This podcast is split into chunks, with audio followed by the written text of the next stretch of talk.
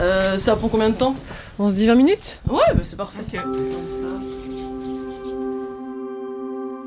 Donc je suis Coralie Chiver, je suis fonctionnaire de police. Je suis euh, à la Maison des Femmes depuis le début en fait. Et à l'époque j'étais en commissariat. Et du coup j'ai trouvé l'idée super intéressante. Donc j'avais pris contact avec euh, Rada et Mathilde.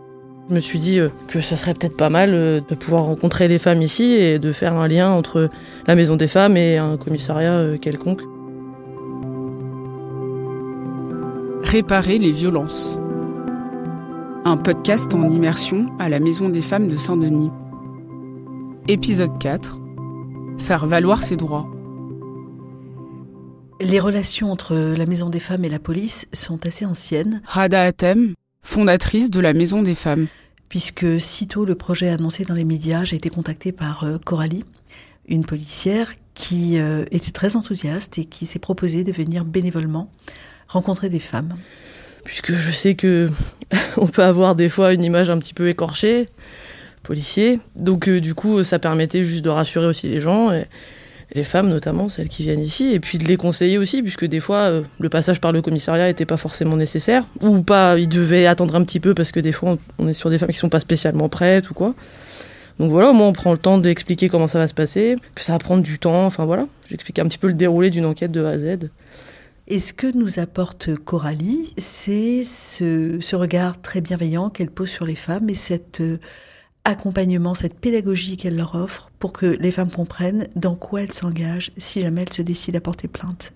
En fait, généralement, quand elles me sont orientées, tout le monde leur a dit voilà, il faut déposer plainte. Mais justement, il y a cette crainte du policier ou du commissariat parce que bah, on a déjà poussé la porte et que on n'a pas été reçu comme on l'attendait ou parce qu'on a peur justement de raconter ça euh, à l'accueil d'un commissariat, bon voilà, pour plein d'autres raisons aussi.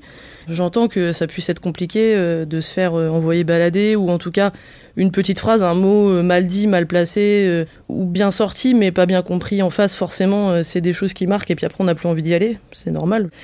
Et on peut pas nier non plus qu'effectivement, il y, a certains euh, collègues qui peut-être reçoivent pas bien, pas forcément parce qu'ils en ont pas envie, mais parce qu'ils savent pas forcément faire, ou parce que ouais, dans les propos, ils disent des choses sans se rendre compte de la portée que ça a éventuellement sur la personne qu'ils ont en face d'eux. Et même si c'est fait avec beaucoup de délicatesse par des policiers formés et attentionnés, la méthode est quand même violente. C'est-à-dire que la victime, elle, elle sait qu'elle est victime.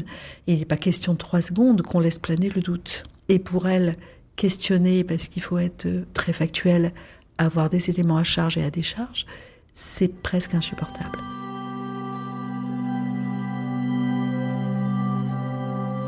Bien sûr, après, on est des humains. Hein. On n'a pas tous le même parcours de vie personnel, on n'a pas tous le même parcours de vie professionnel non plus. On a aussi notre vie à côté, donc euh, on ne réagit pas tous pareil face aux personnes qu'on a en face de nous. Normalement, on devrait recevoir chaque personne de la même manière. Et donc en fait, moi, je, conforte juste avec entre guillemets mon étiquette de policière que effectivement, il faut aller déposer plainte et que ça va bien se passer et tout ça. Et puis, nous avons progressé, si je puis dire. Nous avons continué à travailler avec Coralie, qui continue à faire ses permanences bénévoles pédagogiques. Et euh, nous avons pris contact avec euh, le commissariat. Nous leur avons proposé un partenariat qui consistait à refaire un peu de formation continue à leurs équipes et leur proposer de venir à la Maison des Femmes prendre des plaintes une fois par semaine. Des policiers sont dédiés à l'accueil des femmes victimes de violences conjugales, sexuelles et autres. Ça se passe dans la Maison des Femmes, ce qui fait que pour les femmes, c'est très réconfortant de se dire tiens, c'est au même endroit. C'est quelqu'un que l'équipe me recommande et j'ai confiance dans cette équipe puisque je viens la voir depuis plusieurs euh, jours, semaines, mois. Donc je vais accepter de déposer plainte là. Donc il faut accepter de rentrer dans ce parcours-là. On va creuser toute l'intimité de la victime. Parce que des fois on a des affaires, alors c'est des exemples, hein, mais on a souvent des dépôts de plainte où en gros on n'a pas de constatation de traces physiques, par exemple. Ça fait juste des années que ça dure, on nous dit que ça fait des années que ça dure. Et au final, on est sur des enfants très petits qu'on peut pas entendre, les voisins qui entendent de rien, qui voient rien. Donc en gros, on se retrouve dans des situations où c'est la parole du mis en cause contre la parole de la victime. Et le doute bénéficie aux mises en cause. C'est-à-dire que si on n'a pas réussi à rassembler un maximum de preuves, d'éléments, quels qu'ils soient, on arrivera toujours à un classement sans suite. On va aller piocher au plus profond de l'intimité et de la victime et du mise en cause, hein. on va faire les deux, mais la victime aussi. C'est très très compliqué pour certaines personnes de subir tout ça, d'autant que c'est des procédures qui sont très longues. Ça peut être réparateur parce que, effectivement, et surtout si le contexte est favorable, quand votre parole est correctement reçue, qu'elle est respectée. Ça ne veut pas dire que tout de suite le policier va signer euh, oui, vous êtes une victime et votre mari est un agresseur, mais au moins il va prendre en considération ce que vous dites et, ça va faire partie de sa réflexion. Et ça, les victimes le ressentent et oui, c'est très important de pouvoir dire euh, quelqu'un m'a fait quelque chose qui est strictement interdit par la loi, ce crime va être pris en considération. D'un autre côté, ça peut entraîner de faux espoirs, que ça va aller vite, que la personne va être jugée. Or, on ne gagne pas toujours, parce que s'il n'y a pas assez d'éléments probants, il risque d'y avoir un non-lieu. Non pas parce que nous ne sommes pas une victime, mais parce qu'il n'y avait pas assez d'éléments pour le, confirmer. Et dans ces cas-là, bah, c'est pire que tout. C'est-à-dire que tout ça n'aura servi à rien, finalement. Oui, ça ne va pas de soi. Et même si nous, nous conseillons aux patientes de porter plainte, nous savons qu'il y a un, temps pour la plainte et que en amont, il faut que le travail des médecins, des psychologues, des juristes qui vont les aider à préparer soit correctement fait pour que justement ce, ce moment si difficile soit vécu le moins mal possible.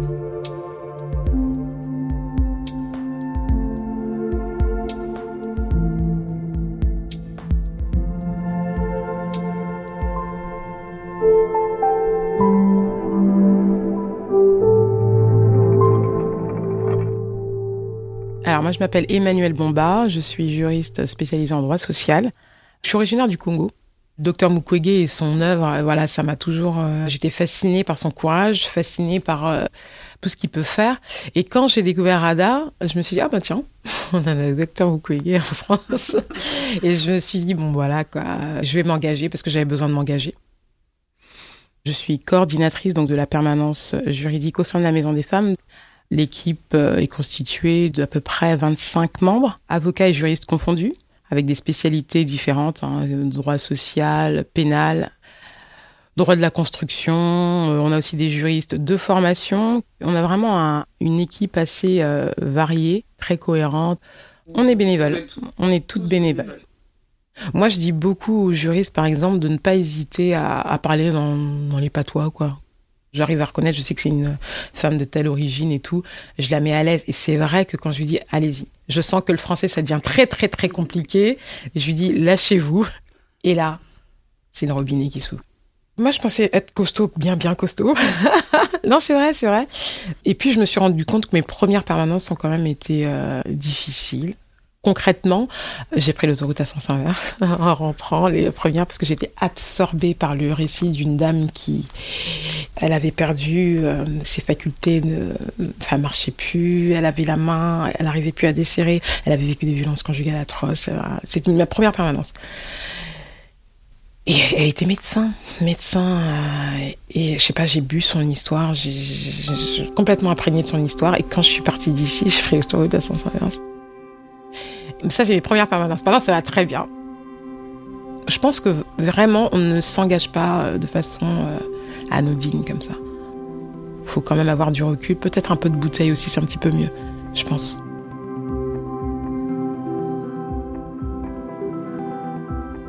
Ah oui, d'accord, ok. Donc, euh, bonjour. Je m'appelle Madame Béatrice Nana Panang. Je suis une Camerounaise, née le 2 août 1963. Comment dirais-je? Je suis tellement émue que les mots me manquent. Mon parcours en territoire française a été euh, euh, un très long cheminement. Donc je vais être très bref. Je vais juste prendre les, les points culminaux. Partant du Cameroun, j'étais arrivé par bateau nous a amenés avec des dames dans le bateau. Euh, le jour que nous avons euh, accosté, on leur a demandé où est-ce qu'on était. Ils ont dit que nous étions à Marseille. Et ils nous ont amenés dans leur voiture, nous ont amenés dans une maison en pleine forêt avec d'autres femmes.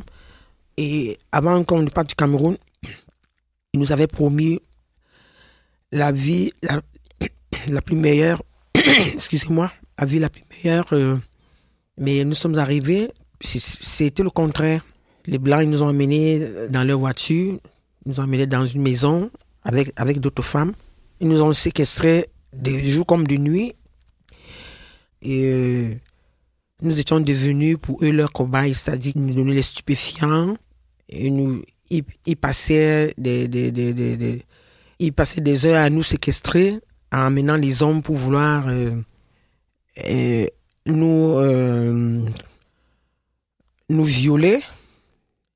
Béatrice, elle arrivait originaire du Cameroun. Elle est venue en bateau. Elle a été prise dans un réseau de prostitution. Et puis à un moment donné, il y a une, ils lui ont confisqué son passeport. Elle est arrivée, elle pense, en 2016, elle pense à Marseille. Donc le niveau de traumatisme euh, au summum. Bon, on a tellement supporté que moi, j'avais demandé à- aux dames, je ne peux pas continuer à rester ici, comme ça, à me faire euh, malmener de cette manière. Vous, si vous restez, moi, je vais trouver une solution pour sortir de cette cache. Elle n'était pas courageuse comme moi.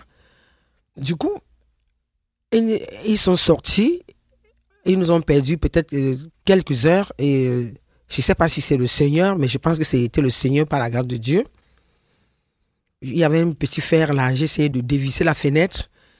J'ai trouvé une issue et j'ai demandé à d'autres dames de sauter. Elles n'avaient pas le courage, elles avaient peur. Moi, j'ai dit, OK, moi, je vous laisse. J'ai sauté par la fenêtre. Je me suis échappé. J'ai laissé tout pieds nus. Je suis passé par des pistes, toutefois en faisant attention, parce qu'ils pouvaient revenir d'un moment à l'autre.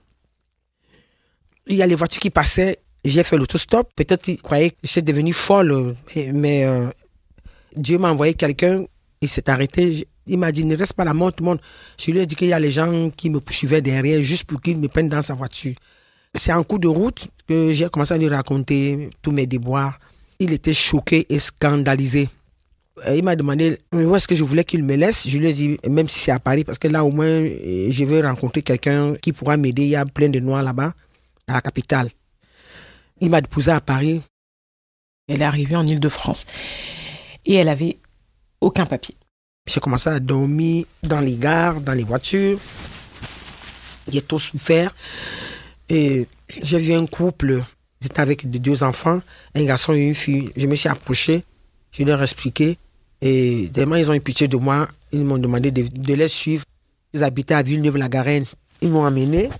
Et puis, euh, ils m'ont dit que je pouvais que dormir sur le canapé parce qu'ils ont juste deux pièces. Il n'y a, a pas de souci. Je leur ai dit que je pouvais m'occuper des enfants et que je ne voulais rien en retour. Je ne leur demandais rien, donc juste pour avoir là où mettre ma tête et avoir la paix du cœur. Et je trouve une solution pour, pour vouloir m'en sortir aussi. Je suis en train de, de voir tous ces scénarios. C'était très, très difficile pour moi. Je fais la cuisine, je fais le ménage, je m'occupe des enfants, je les accompagne à l'école. Parfois, ils me dépannent un peu. C'est comme ça que je charge mon téléphone. Hein, je suis tombé malade. J'avais des maux de corps. Je sais pas si c'était le stress.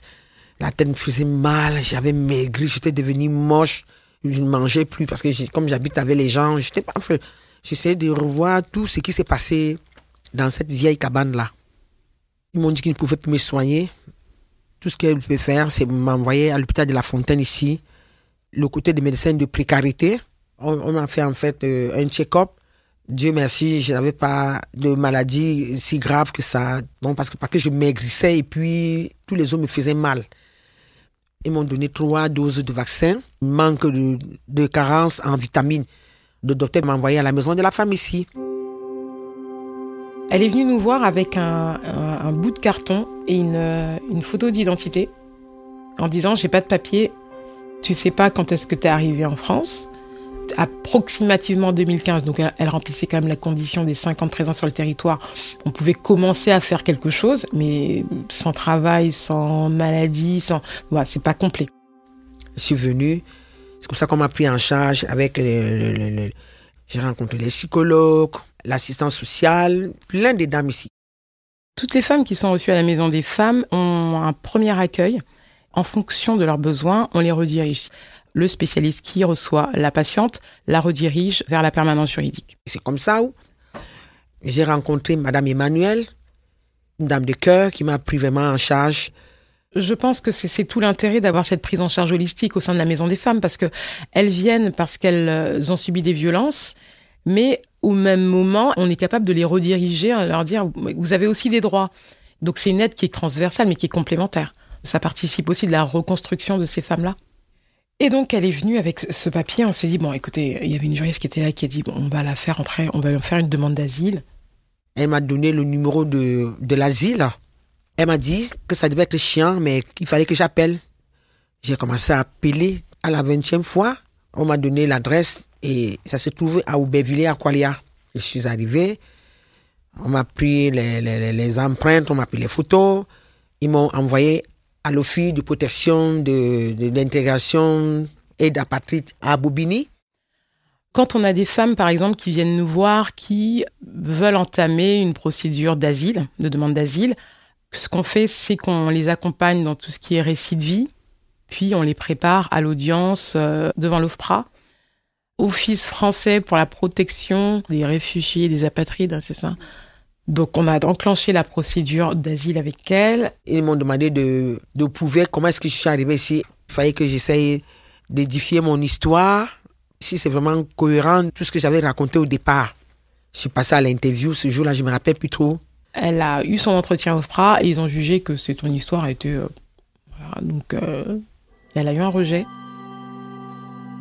J'ai appelé Emmanuel, je lui ai dit voilà, les carreaux sont cuites, on m'a rejeté. Elle me dit t'inquiète, l'avocat de la maison des femmes, elle va te prendre en charge. Je l'avais jamais vu. En fonction de la décision qui a été rendue, elles se retrouveront ou non devant la CNDA. C'est la Cour nationale des demandeurs d'asile. C'est un petit peu la cour d'appel, quoi. Et là, on a fait appel à Judith Coronel-Kissou, qui est une avocate spécialisée en droit d'asile. C'est la seule de l'équipe, qui est très très forte. Je l'appelle. Allô? Ah oui, Béatrice. Ah Elle dit, mais j'ai une bonne nouvelle à vous annoncer. J'ai dit, attendez, je comprends pas très bien. Quelle nouvelle? On vous a reconnu. J'ai commencé à crier comme une folle. J'étais devenu hystérique de joie.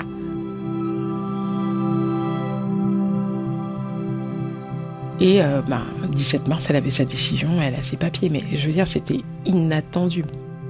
Un bout de papier en France, rien, avec euh, plein de pertes de mémoire comme ça, enfin, comment elle allait se défendre? Pour nous, c'était improbable, improbable.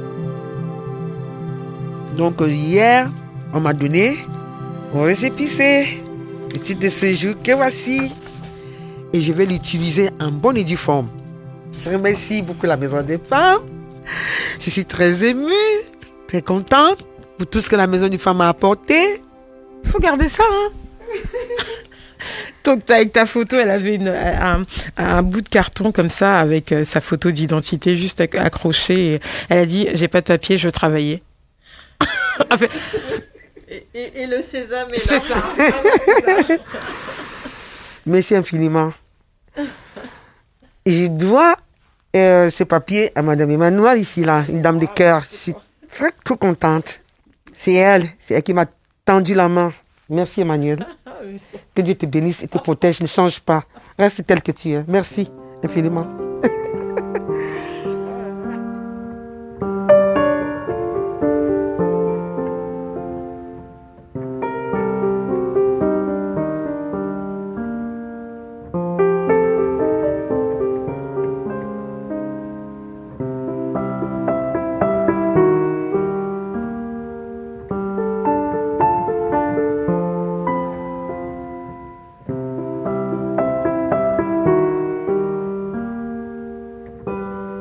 Réparer les violences. Un podcast écrit par Jennifer Padjemi, réalisé et mis en musique par Théo Boulanger, produit par Hercule.